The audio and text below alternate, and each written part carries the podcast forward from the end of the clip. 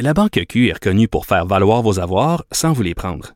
Mais quand vous pensez à votre premier compte bancaire, tu sais, dans le temps à l'école, vous faisiez vos dépôts avec vos scènes dans la petite enveloppe. Hmm, C'était bien beau. Mais avec le temps, à ce compte-là vous a coûté des milliers de dollars en frais, puis vous ne faites pas une scène d'intérêt. Avec la Banque Q, vous obtenez des intérêts élevés et aucun frais sur vos services bancaires courants. Autrement dit, ça fait pas mal plus de scènes dans votre enveloppe, ça. Banque Q. Faites valoir vos avoirs. Visitez banqueq.ca pour en savoir plus. Radio. Le, le commentaire de Félix Séguin, un journaliste d'enquête pas comme les autres. Alors, Félix, fais attention à ce que tu dis là, contre les conspirationnistes et les anti-vaccins. Il va y avoir une vague de plaintes contre toi.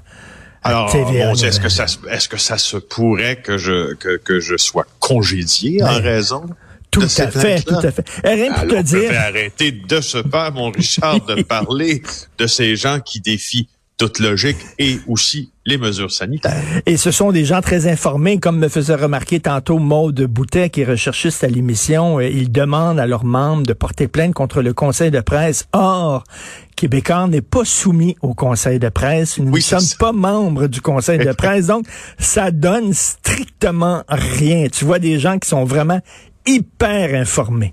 oui, oui, effectivement, effectivement. le bureau d'enquête a prouvé que la patience, c'est bon d'être patient. Écoute, euh, une grande victoire du bureau d'enquête euh, pour l'accès à l'information. Oui, une victoire pour, pour l'information, pour le journalisme. Te rappelles-tu de l'affaire des deux prises électriques installées au nouveau euh, centre universitaire de santé McGill au coût de 5800 dollars? ben, tu vois, euh, les- le, le personnel du, du CUSUM, là, euh, tu sais, qui est exploité par un consortium privé, qui est dirigé par SNC-Lavalin, eux autres se sont toujours opposés à rendre public euh, les coûts de leur euh, rénovation, puis de leur amélioration, de leur nouvel hôpital. Alors, ils se sont euh, obstinés pendant longtemps avec nous devant la commission d'accès à l'information. De, de- pendant 30 mois, Richard. Pendant 30 mois, ils ont 30 tenté de ne mois. 30 mois, tenté de ne pas divulguer le coût des travaux mineurs, mais payés avec l'argent des contribuables. Euh, ils ont euh, posé des, des, des, fins de non-recevoir aux tentatives d'Éric euh, Yvan Lemay, mon collègue journaliste au bureau d'enquête, d'en savoir plus. Alors, euh, bon, ben, ils se sont renvoyés la balle, et puis, etc., puis, etc., etc. C'est donc, euh, évidemment, assez inacceptable tout ça, mais là, voilà que... on est capable de vous dire, on a gagné, on est capable de vous dire ce qui se passe. Alors, on peut enfin savoir que l'hôpital, euh, que le- le- le- l'hôpital, euh, CUSUM, en fait, a versé 5846 dollars pour installer deux prises électriques qui servent à brancher des congélateurs. Et, écoute, je, je fais une parenthèse. Euh, On comprend pourquoi ils ont attendu avant de le dire. Ils voulaient pas en parler parce qu'ils savent que ça n'a pas de maudit bon sens. Et deuxièmement, tu sais que ici, euh, à l'émission, une fois par semaine, le mercredi, je discute avec Adrien Pouliot, OK? L'ancien chef du Parti Oui. conservateur du Québec. Et C'est un libertarien, ce gars-là. C'est un gars qui tripe sur l'entreprise privée. Et il me dit souvent, écoute, pourquoi il n'y a pas d'avantage de PPP? Parce que ça nous permettrait, et là, j'écoute, écoute bien, ça nous permettrait d'économiser de l'argent. Pas sûr. ça. Pas Pas sûr. Ben, parlant d'économie, euh, sais-tu combien ils ont payé pour installer des pavés, une soixantaine de pavés sur une terrasse? 8000 dollars pour élargir deux portes. 33 000 dollars. Alors pour cet hôpital-là qui a coûté euh, 1,5 milliard de dollars, euh, il y a rien, il y a rien de trop beau au fond Ben, hein, avec les deniers publics. C'est ça dont on se rend compte. Puis on se rend compte que il y a des gens, soit qu'il y a des gens qui pèsent fort sur le crayon, comme on dit, ou soit qu'il y a des gens qui regardent pas qui pèse fort sur le crayon, mais dans les deux cas, le résultat, c'est le même. Et Soit- Félix, Félix, j'imagine, tout ça, c'est sans appel d'offres. Euh, il y a des travaux qui, il y a ben en fait en, en- en bas d'un certain seuil, on n'a pas Ben besoin oui. d'appel d'offres, sauf que tu sais ce que ça te montre aussi cette affaire là là, euh, c'est que tu sais depuis dix ans là, les politiciens à Québec nous ont promis puis nous ont repromis et re re repromis une réforme de la loi sur l'accès à l'information, la loi sur l'accès aux documents pour éviter qu'un autre qu'une autre entreprise de presse comme Québécois euh, se bute à des délais, mais de 30 mois. Écoute, on n'est pas loin de trois ans pour savoir qui a posé une plug. Tu sais, je veux dire, ah, alors, Euh, mais, mais écoute, bravo pour le, bureau d'enquête. Hein, bravo, c'est quand même trois ans d'attente. Et écoute, c'est notre argent, c'est de l'argent public, c'est de l'argent qui n'appartient pas au gouvernement. C'est notre argent. Il me semble, en tant que citoyen, on est, tu sais, on, a le droit de savoir comment est utilisé l'argent qu'on envoie au gouvernement la reddition de comptes est probablement le mécanisme le plus important des démocraties en santé.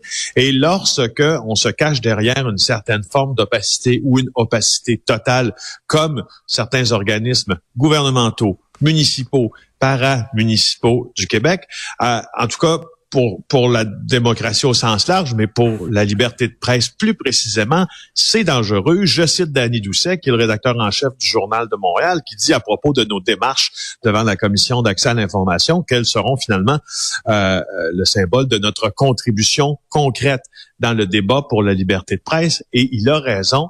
Et dites-vous une chose. Savez-vous, ça coûte combien faire de l'enquête dans une salle des nouvelles? Ça coûte cher. Hmm. Savez-vous hein. que les mêmes euh, journalistes, parfois qui travaillent pour euh, des médias qui sont moins fortunés, entre guillemets, que le nôtre, qui ont moins de, de moyens. Je veux dire, euh, nous sommes quand même la possession de, de, de Québécois, qui est un, qui est un qui est une grande entreprise que en bourse, etc. Alors, ce que ça dit, c'est que si nous, on a dû dépenser de l'argent pour ça, on a dû mettre nos avocats dans le coup. Alors, tu sais, si le, le reflet du Témiscamingue, d'où je viens, tente de faire les mêmes démarches, sais-tu qu'est-ce qui va arriver? Ben, il va se décourager. Ben oui. Puis sais-tu pourquoi il va se décourager? Parce qu'il n'y aura pas le, probablement la patience, les ressources euh, euh, humaines euh, et matérielles pour dégager un journaliste qui devient une bible de la commission d'accès à l'information, puis qui, qui, qui, qui, lutte et qui lutte et qui lutte pendant des mois, parce que probablement il y a des journalistes qui travaillent juste à temps plein pour certains. Puis deuxièmement, ben, ils n'ont pas l'argent pour se payer un avocat qui va aller les représenter. Alors tu vois comment c'est pernicieux donc, ces, organismes gouvernementaux, ils savent fort bien là, que, en faisant traîner ça, il y a des gens qui vont se décourager totalement. Et je reviens là-dessus. Tu sais, le nombre de, d'ailleurs, euh, vous, vous revenez souvent avec ça, euh, bureau d'enquête. Il y a même un tag, une étiquette, là, c'est-à-dire, euh, on veut, on veut savoir. Vous nous cachez des choses. Ils nous cachent des choses, etc. Tu sais, quand tu reçois des documents, tu fais une demande d'information, tu reçois des documents qui sont tous cavardés, là. Ça n'a pas de maudit bon sens, là. Un peu de de transparence et vraiment on manque de transparence ici au Québec et au Canada. C'est pour ça que c'est pour ça qu'il écoute, il y a une très très belle euh, très belle maxime, on pourrait dire, hein, euh, qui, qui, qui, en journalisme, qui se dit en anglais, qui a son équivalent en français, mais le keeping them honest. Donc, continuons à les garder honnêtes. Je pense que ça se dit mieux en anglais, mais en fait, ce que ça dit, cette phrase-là, c'est par notre travail, on contribue à on contribue à ce qu'ils demeurent honnêtes, ces gens-là, parce qu'on est, on est sur leur talon. Ben oui, c'est pas leur argent, c'est pas leur argent, c'est notre argent. On travaille fort, les gens travaillent fort, il y a des gens qui disent, puis on donne de l'argent au gouvernement, on peut-tu savoir ce que vous faites avec? Et, euh, écoute, tu veux revenir sur euh, Mad Max, tu sais? Ben oui, j'ai beaucoup. Je, trouvais ta chronique euh, très bien euh, ficelée euh, sur Maxime Bernier qui s'intitule Mad Max. je vous invite à aller la lire puisque ça me, ce que ça me dit au fond, puis là où je trouve ça je, où, je, trouve ça gros. Tu sais, des fois, tu regardes quelque chose, puis c'est une tentative qui est un peu trop grosse. Qui est, dans, ce cas, dans le cas de Maxime Bernier, c'est une tentative évidemment grosse comme une montagne de récupérer exactement le type de programme entre guillemets politique de Donald Trump, c'est-à-dire ben donc d'écarter les médias de masse, de s'en prendre à eux publiquement, de s'inscrire dans une logique où la démocratie n'est pas faite pour lui, mais lui aurait il serait capable de forger la démocratie bien mieux que ceux qui l'ont précédé. Et quand je l'ai vu dans son rassemblement en Saskatchewan aujourd'hui, fier dans un tweet et avec des fautes de français d'ailleurs, de réclamer sa contravention pour s'être parlé. Donc, il, il est vraiment dans dans cette version-là des faits alternatifs, Maxime Bernier, ben propagé par le, par le secrétaire de presse de Donald Trump en début de campagne. C'est-à-dire qu'il dit qu'il il, a eu une contravention, ils ont eu, le groupe qui manifestait, là, euh, une contravention pour s'être parlé. C'est pas vrai. C'est pas ça qui est arrivé. Ils ont eu une contravention parce qu'ils ont tenu un rassemblement au détriment des règles qui étaient en vigueur. Et il y a un mécanisme qui est constitutionnel et légal que lui entend contester d'ailleurs pour euh, pour en arriver à mater ces gens-là qui alors c'est pas vrai ce qu'il dit Mm. Sais, c'est pas vrai puis je comprends les beaucerons qui sont peut-être un peu tannés Hey, ils sont tannés en maudit, eux autres, d'être associés à cette gang de, de complotistes-là. Là.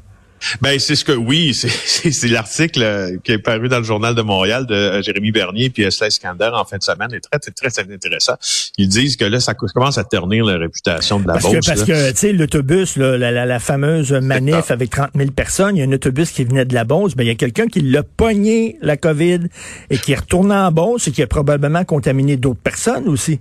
Mais comme dit Kevin Bilodeau, l'un des complotistes euh, qui euh, était du groupe, il y a un cas qui a été testé, qui est allé à l'hôpital, mais il n'est pas allé à la manifestation dans les autobus. Les médias font une propagande de peur. C'est de la foutaise. Alors voilà, on revient encore à cette grande campagne euh, que les médias Ah. font. Et bientôt, moi et toi, Richard, nous remplacerons Ben oui. toutes les autorités. Nous gouvernerons, moi et toi. Ben oui, deux, parce qu'on- veut- ben la oui. planète. On veut la dictature, nous autres. On fait partie ça. des merdias. Incroyable. Et écoute, c'est hallucinant cette affaire-là. Merci beaucoup, euh, Félix. Séguin, Félix Séguin du bureau d'enquête et bien sûr animateur de JE. On se reparle demain. On n'a pas fini avec les complotistes. On n'a pas fini.